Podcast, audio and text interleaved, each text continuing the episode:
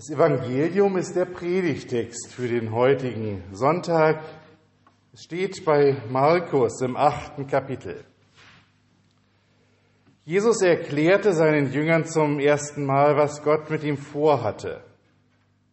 Der Menschensohn wird viel leiden müssen.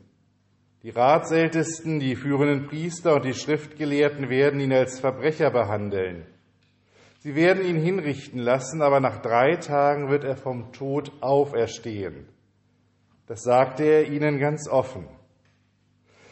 Da nahm Petrus ihn zur Seite und fing an, ihm das auszureden. Aber Jesus drehte sich um, sah seine Jünger an und wies Petrus streng zurecht. Geh weg von mir, Satan. Dir geht es nicht um das, was Gott will, sondern um das, was Menschen wollen. Dann rief Jesus das Volk und seine Jünger zu sich. Er sagte, wer mir folgen will, darf nicht an seinem Leben hängen. Er muss sein Kreuz auf sich nehmen und mir auf meinem Weg folgen. Wer sein Leben retten will, wird es verlieren. Wer aber sein Leben verliert, weil er an mich und die gute Nachricht glaubt, wird es retten. Was nützt es einem Menschen, wenn er die ganze Welt gewinnt, aber sein Leben dabei verliert? Was kann ein Mensch einsetzen, um sein Leben dafür einzutauschen? Denn es gilt, wer sich schämt, anstatt zu, anstatt zu mir und meinen Worten zu stehen, vor dieser treulosen und schuldbeladenen Generation soll wissen, der Menschensohn wird sich auch für ihn schämen, wenn er wiederkommt in der Herrlichkeit seines Vaters und mit den heiligen Engeln. Die Gnade unseres Herrn Jesus Christus und die Liebe Gottes und die Gemeinschaft des Heiligen Geistes sei mit euch allen. Amen.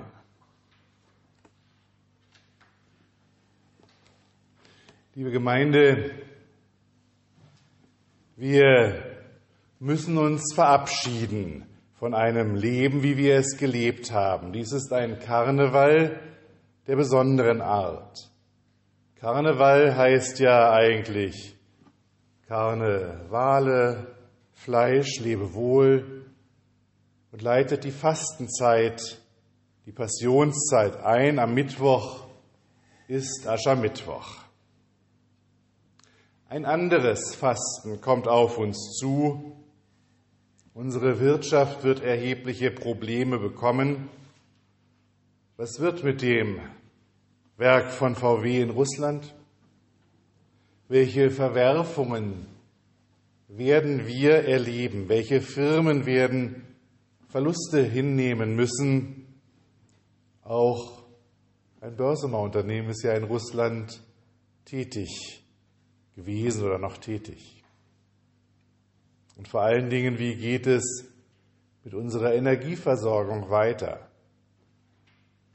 Werden wir in den nächsten Tagen aufgefordert, weniger zu heizen?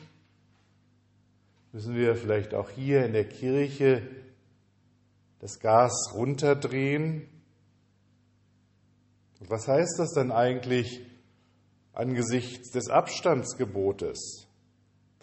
In Börsum stand ich vorgestern vor dem Flüssiggastank und war fassungslos. Kein Gas mehr drin. Das kann doch gar nicht sein.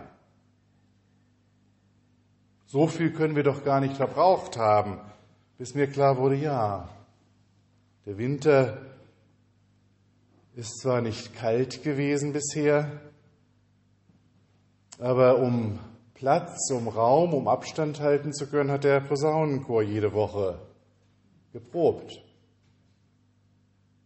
Nicht nur alle zwei Wochen Gottesdienst, nein auch jede Woche Posaunenchor dazu. Wie soll das weitergehen? Müssen wir uns entscheiden zwischen virenfrei in der Kälte, wenn wir in größerer Zahl zusammensitzen wollen, oder wieder zusammenrücken in kleine warme Räume und das Risiko der Infektion steigt? Liebe Gemeinde, wahrscheinlich haben wir es alle gar nicht so sehr wahrgenommen, aber die letzten Jahrzehnte erscheinen mir seit Donnerstag wie ein goldenes Zeitalter. das jetzt vorbei ist. Wieder einmal eine Zeitenwende. Und unsere Geschichte heute aus dem Markus-Evangelium passt sehr gut dazu. Auch die Gemeinschaft der Jesus-Bewegung steht vor einer Zeitenwende. Vielleicht können wir daraus etwas für unsere Situation heute mitnehmen. Ein Blick in deren Situation damals. Endlich soll es nach Jerusalem gehen.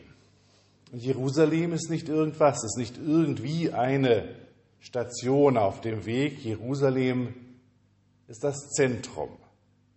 Wenn die Bewegung dort ankommt, dort Fuß fasst, dann sitzt sie mitten im Zentrum, dann ist viel gewonnen. Und die Jünger sind in einer echten Aufbruchstimmung. Jetzt wird ihnen die Welt zu Füßen liegen. Jetzt ist der Augenblick, in dem das Paradies auf Erden, das Reich Gottes beginnt, wenn wir mit Jesus zusammen nach Jerusalem ziehen. Endlich soll der Startschuss gegeben werden. Und in dieser Situation grätscht Jesus rein. Er spricht von seinem Leiden. Nein, das Paradies auf Erden kann es in dieser Welt nicht geben, solange es Menschen gibt, die sich an der Gewalt aufgeilen, die über Leichen gehen und denen nur der eigene Machterhalt wichtig ist. Was ist das, was Jesus da sagt? Wenn er den Jüngern das Spiel verdirbt? Es ist Realismus. So ist die Welt.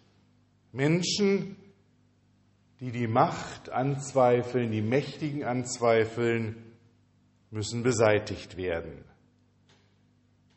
Russen, die gegen ihren Präsident und seinen Krieg demonstrieren, werden eingesperrt. Und was in den Gefängnissen mit ihnen passiert, möchte man sich gar nicht vorstellen. Aber Petrus will nichts vom Realismus wissen. Er steht für all diejenigen, die gerne an dem festhalten, was doch so gut und so schön bisher war, er möchte es Jesus ausreden. was auch immer er ihm ausreden will, ist nicht so ganz klar. Nicht nach Jerusalem gehen oder nicht vom Leiden reden oder eigentlich immer nur von dem Guten, von dem Schönen, vom glorreichen Sieg reden. Was, was will er da eigentlich? Wird nicht ganz klar, aber Jesus weist ihn zurück. Mit dem Versucher sei er im Bunde mit dem Teufel, dem Satan der die Realität leugnet. Und Jesus geht noch einen Schritt weiter. Er wendet sich an die Menschen, wer mir nachfolgen will, der nehme sein Kreuz auf sich. Und liebe Gemeinde, es geht hier nicht um eine Verliebtheit ins Leiden. Es geht nicht darum zu sagen, wir müssen Märtyrer werden für den Glauben. Manch ein Ukrainer opfert sich zurzeit wirklich auf. Aber das meint Jesus gar nicht mit seinem Kreuz auf sich nehmen, sondern jeder Mensch hat doch schon ein Kreuz, das er trägt oder eben versucht nicht zu tragen. Wegleugnen, ihm entkommen. Und Jesus ruft auf, die Situation und das Kreuz, das wir zu tragen haben, realistisch wahrzunehmen. Aber gleichzeitig verknüpft er damit seine Nachfolge, die Nachfolge von ihm, ihm nachzufolgen. Wenn wir hören, wer sein Leben verliert, dann geht es auch da nicht um eine Aufforderung, setze dein Leben aufs Spiel, sondern auch da geht es um Realismus. Die frühen Christen kannten die Märtyrer, die in der Nachfolge ihr Leben lassen mussten. Die hatten Menschen vor Augen, die das erlebt haben. Die Menschen, die das Martyrium über sich haben, äh, haben erdulden müssen. Und auch heute gibt es nach wie vor viele Christen, die genau das erleben müssen, dass die Nachfolge Jesu Christi ihr Leben bedroht. Christen in manch einem muslimischen Land, Christen, die im hinduistischen Indien benachteiligt werden, Christen, die in China nicht frei sein können. Und kann ein Russe aus christlicher Überzeugung seinen Wehrdienst verweigern? Jesus ruft in seine Nachfolge nicht mit der Aufforderung, sein Leben aufs Spiel zu setzen. Wie könnte er es? Es ist ja ein Geschenk Gottes. Aber mit dem Wissen um die Realität und mit der Bereitschaft, sein ganzes Leben für das Reich Gottes, für Gerechtigkeit, für Frieden, für gelingendes Leben, für Leben ohne Angst einzusetzen. Und liebe Gemeinde, wo wir das tun, da tun wir es mit Jesus zusammen, an seiner Seite, in seiner Nachfolge. Er hätte einen anderen Weg gehen können. Er hätte weiterleben können. Aber es war seine Liebe, die Liebe Gottes zu uns Menschen, die ihn dazu gebracht hat, alles zu geben. Jesus fordert seine Bewegung, seine Jesusbewegung auf, sich ganz und gar auf die Liebe Gottes zu allen Menschen einzulassen. Diese Liebe im eigenen Leben anzunehmen und sie in die Welt hinaus zu transportieren, auch wenn das mit Leiden verbunden ist. Und der Widerstand aus seiner eigenen Bewegung, der Widerstand, der sagt, das kannst du doch nicht machen, diesen Widerstand erlebt er selbst als Versuchung. Warum sollten wir es dann nicht auch als Versuchung erleben, wenn er schon es erlebt hat als Versuchung? Die Versuchung, doch lieber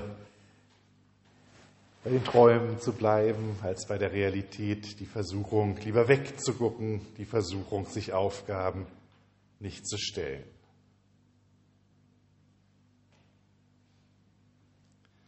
Liebe Gemeinde, wir stehen an einer Zeitenwende. Wir wissen nicht, was kommt, aber dass das Leben, das kommt, schwieriger sein wird als das Leben, das wir in den letzten 30 Jahren leben durften, vielleicht mal von Corona jetzt abgesehen, das scheint sicher. Vielleicht ändert sich nur wenig. Wir müssen mehr Geld fürs Heizen bezahlen. Wir nehmen Flüchtlinge auf. Unsere Wirtschaft muss sich ein bisschen ändern. Vielleicht ändert sich mehr und wir können den ganzen Lebensstandard nicht halten. Die Verwerfungen dringen in unsere Gesellschaft ein und führen zu Unruhen. Vielleicht ändert sich viel. Und wir gehen auf eine Situation zu, in der unsere eigene Freiheit nicht mehr sicher ist. Aber egal, welche Veränderung diese Zukunft bringt, der Versuchung, den Kopf in den Sand zu stecken, der Versuchung, gar nicht hinzuschauen, der Versuchung, Menschen, denen es schlecht geht, alleine zu lassen, der Versuchung, Verantwortung gar nicht anzutreten. Dieser Versuchung wollen wir nicht erliegen, sondern im Wechsel der Zeiten auf Jesus und seine Liebe vertrauen. Jesus, der nicht nur einfache und schöne, sondern eben auch ganz bewusst steinige und schwere Wege vorangegangen ist. Ihm vertrauen, unsere Seele nicht verlieren, der Liebe als der größten Macht dieser Welt zu vertrauen und dafür ihn in jeder Veränderung unserer Welt und unseres Lebens ihn an unserer Seite wissen. Das ist der Weg, den er mit uns geht. Amen. Und der Friede Gottes, der höher ist als all unsere Vernunft, bewahre unsere Herzen und Sinne in Christus Jesus. Amen.